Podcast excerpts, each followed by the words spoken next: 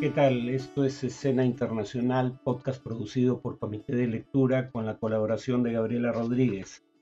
Eh, sobre las noticias recientes, en Irak enfrentamientos entre grupos políticos rivales produjeron por lo menos 30 muertos y 250 heridos esta semana. Eh, los enfrentamientos fueron entre los seguidores del clérigo musulmán chiita Muqtada al-Sadr y milicias eh, leales, en realidad, fuerzas políticas aliadas de Irán. Eh, esto es paradójico porque al-Sadr se opuso a la ocupación estadounidense con apoyo de Irán, pero ahora se opone a la influencia de Irán en la política iraquí, influencia que creció paradójicamente tras la invasión estadounidense, eh, porque el régimen eh, que existía antes de esta invasión, el de Saddam Hussein, era más bien un enemigo declarado de eh, la República Islámica de Irán.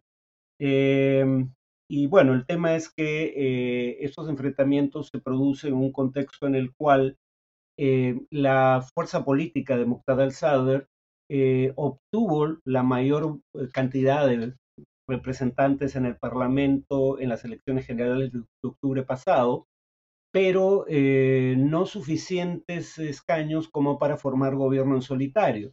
Eh, recordemos que acá estamos ante un sistema más bien cercano al parlamentarismo, en donde el jefe de gobierno es elegido por la mayoría del Congreso. Y claro, eh, seguidores del clérigo Moqtada al-Sadr trataron de tomar por asalto, y lo lograron de hecho, el Palacio Presidencial ubicado en la zona verde, conocida así desde tiempos de la ocupación estadounidense porque en un contexto de guerra, eh, digamos, insurgente contra la ocupación, eh, se fortificó una zona de la ciudad, la llamada zona verde, en donde están, por un lado, casi todas las instituciones gubernamentales y todas las eh, embajadas y en general representaciones diplomáticas.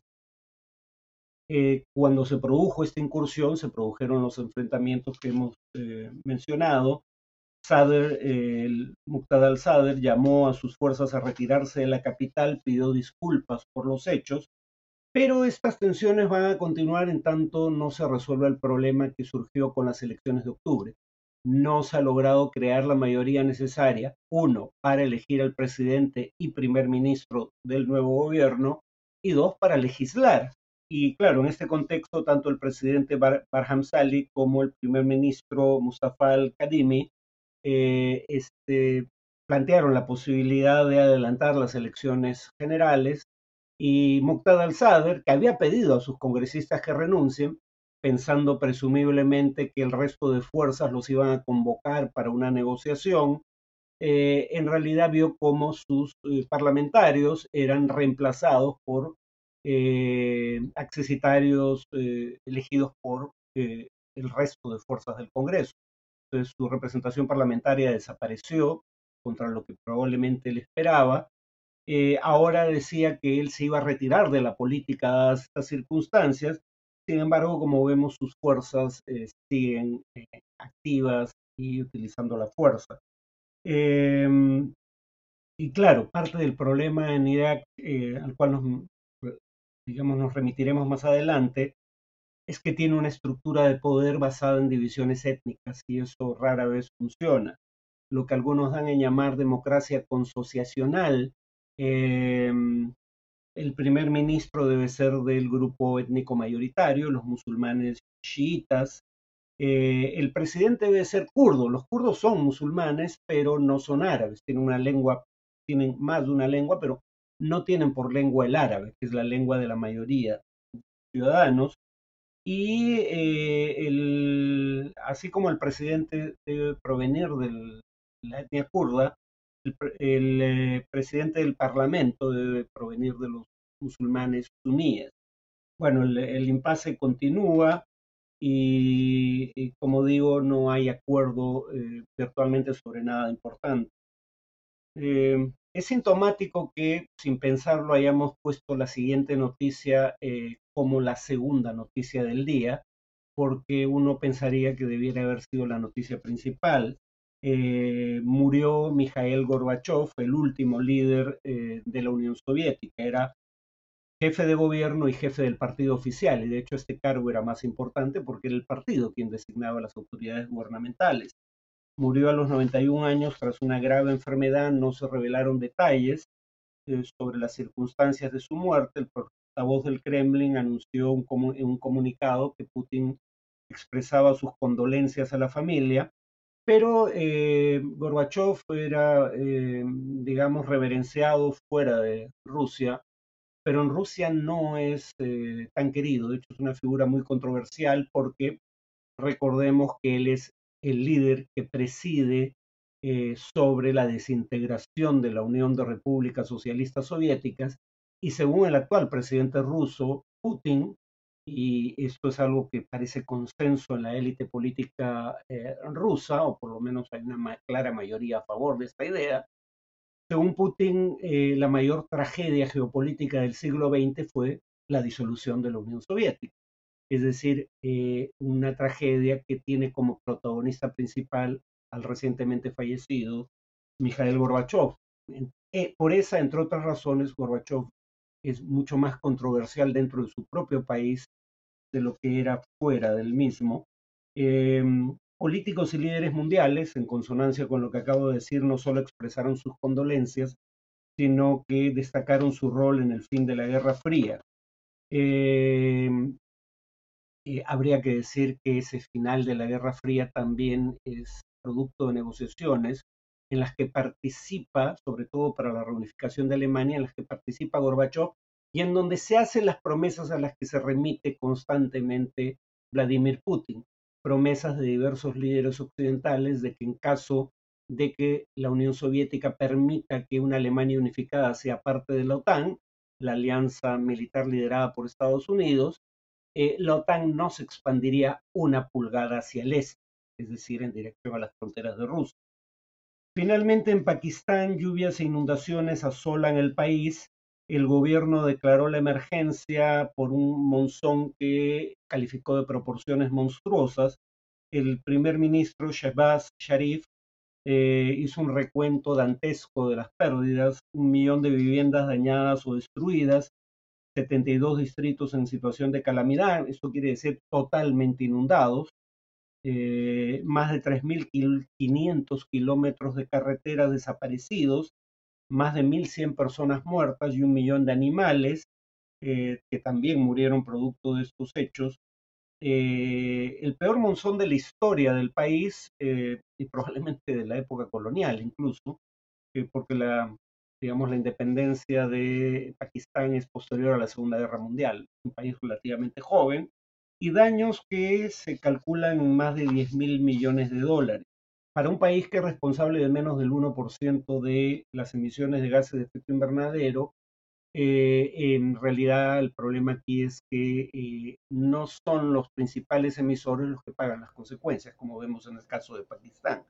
Quien todavía dude de que esto tiene que ver con el cambio climático, vean la ola de calor en Europa. La ciudad de Londres jamás había visto registrarse temperaturas de 40 grados centígrados como lo eh, las registró este año.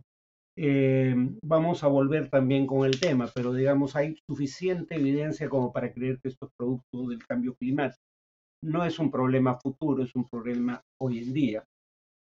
Y en cuanto al tema de análisis, eh, este domingo se realiza el referéndum con voto obligatorio en Chile para determinar si se aprueba o no la propuesta de constitución elaborada por la Convención eh, Constitucional. Eh, la siguiente, el siguiente podcast me voy a referir a por qué parece estar en duda la aprobación del nuevo proyecto, pero en este podcast me voy a referir a por qué parecía haber tanto consenso sobre la necesidad de una nueva constitución. Eh, el modelo chileno es más o menos exitoso según la cifra que uno elija para juzgarlo. Eh, por ejemplo, uno podría decir el PBI per cápita se triplicó desde 1990, es decir, en unos 30 años. Sin embargo, hay una cifra que para mí ayuda a entender las protestas del año 2019, que son las que dieron origen a eh, el acuerdo para elaborar una nueva constitución, Y esa cifra es la siguiente, 562 dólares. ¿A qué nos remite esta cifra de 562 dólares? Esa era en 2019 la mediana del ingreso en Chile. Es decir, 562 dólares era el nivel de ingreso que dividía la población chilena en dos mitades según si se encontraban por debajo o por encima de la mediana. La mitad, en otras palabras, de los chilenos tenían ingresos por debajo de 562 dólares al mes.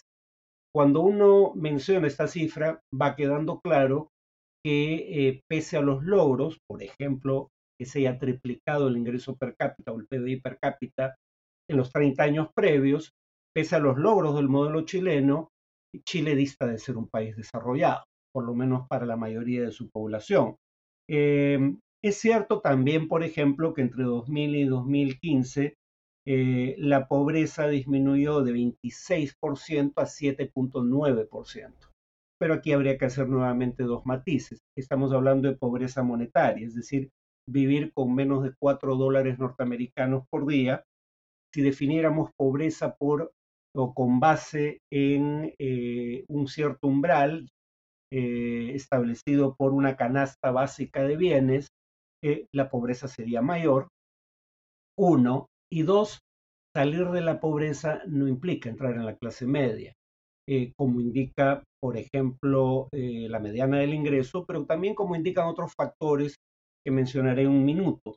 Eh, el Banco Mundial ya advertía de esto en un informe hace unos años, cito textualmente, hasta hace poco el mundo se dividía básicamente entre ricos, pobres y clase media pero con el progreso social, sobre todo en América Latina durante la primera década del milenio, surgió una nueva clase, la de los vulnerables, para identificar a aquellas personas que habían logrado salir de la pobreza, pero no lo suficiente para ser considerados clase media.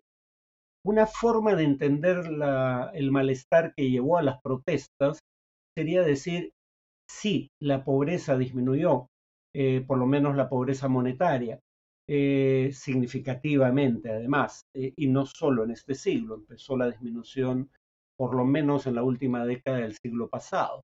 Pero incluso tomando eso como dato, eh, habría que tener en cuenta que la población no se conforma con salir de la pobreza monetaria.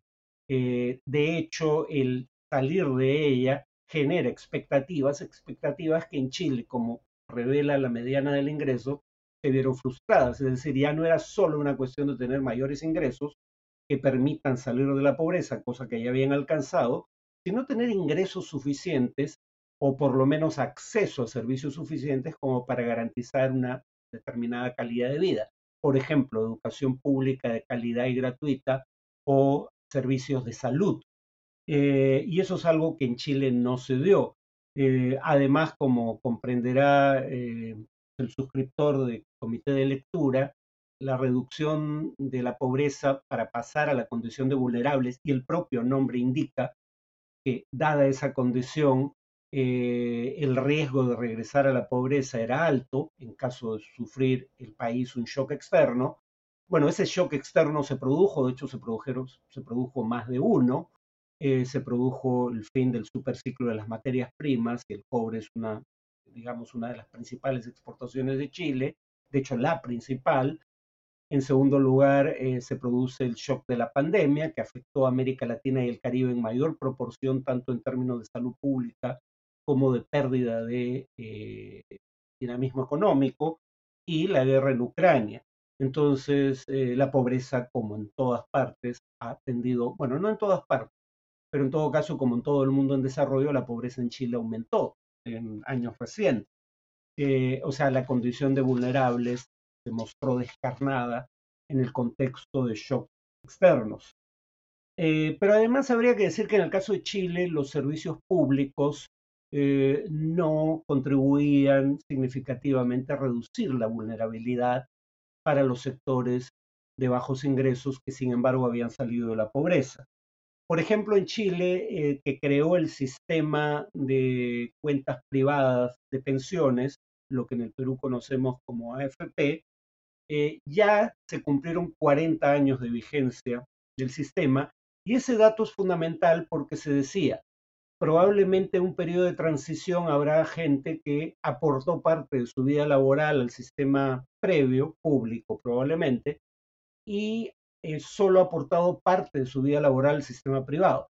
Cuando se jubile la primera generación que aportó durante toda su vida laboral al sistema privado de pensiones, veremos que este cumple con el ofrecimiento de otorgar una pensión equivalente al 70% del último ingreso, cuando la persona aún estaba en actividad laboral.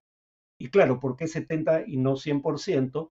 Básicamente, o entre otras razones, porque eh, una vez jubilado ya no necesitas ahorrar para la jubilación, obviamente. Entonces, la idea es que ese 70% puede ser consumido, gastado íntegramente. Pero ahora sabemos que eso no se cumplió. Ya se jubiló la primera generación que aportó durante toda su vida laboral al sistema privado de pensiones. Pese a ello, en 2015 se tuvo que establecer, eh, perdón, en 2008 se tuvo que establecer el pilar solidario, es decir, el gobierno comenzó a subsidiar eh, eh, algunas de las pensiones de menor nivel de ingresos y para el 2015, pese al pilar solidario, el 80% de las pensiones seguían siendo inferiores al salario mínimo, según la Comisión Asesora Presidencial sobre el Sistema de Pensiones en Chile. Algo similar ocurre en el ámbito de la salud. La privatización fue parcial. Primero, a diferencia de otras partes del mundo, el sistema creado bajo la dictadura de Pinochet establece que el aporte para eh, acceso a salud corre íntegramente por cuenta del empleado. Eh, no hay corresponsabilidad, el empleador no aporta. Eh, para ese fin. Eh, y eso no sería un problema si el diseño a su vez no añadiera complicaciones. Eh, uno podía elegir, si bien el aporte a un sistema de salud era obligatorio, uno podía elegir entre el público, el llamado FONASA, y el sistema privado, las llamadas ISAPRES.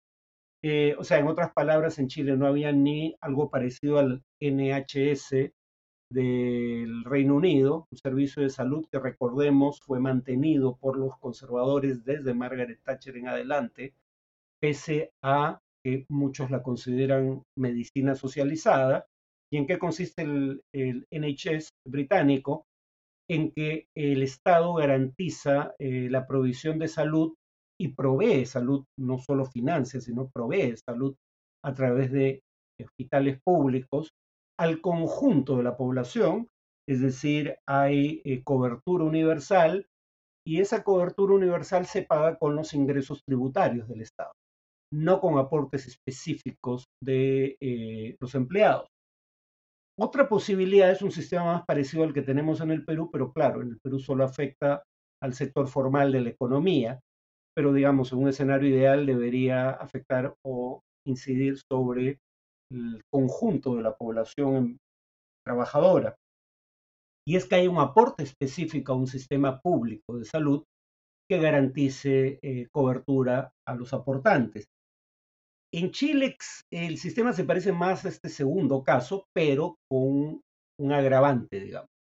Eh, y es el hecho de que eh, a este sistema solo aportan quienes prefieren el seguro público sobre el privado pero quien prefiere el seguro público sobre el privado es quien no puede pagar los deducibles o copagos del sistema privado, es decir, los sectores de mayores ingresos en otras partes aportan al seguro público de salud, en Chile no lo hacen. Por ende, el seguro, público de salud o el sistema público de salud tiene menores recursos en términos relativos para cubrir a un 77% de la población laboral que no tiene los medios para acceder al seguro privado, digamos, porque no bastaría en ese caso con lo que se deduce del sueldo, 7%, sino que habría que pagar sumas adicionales, y ese es el problema.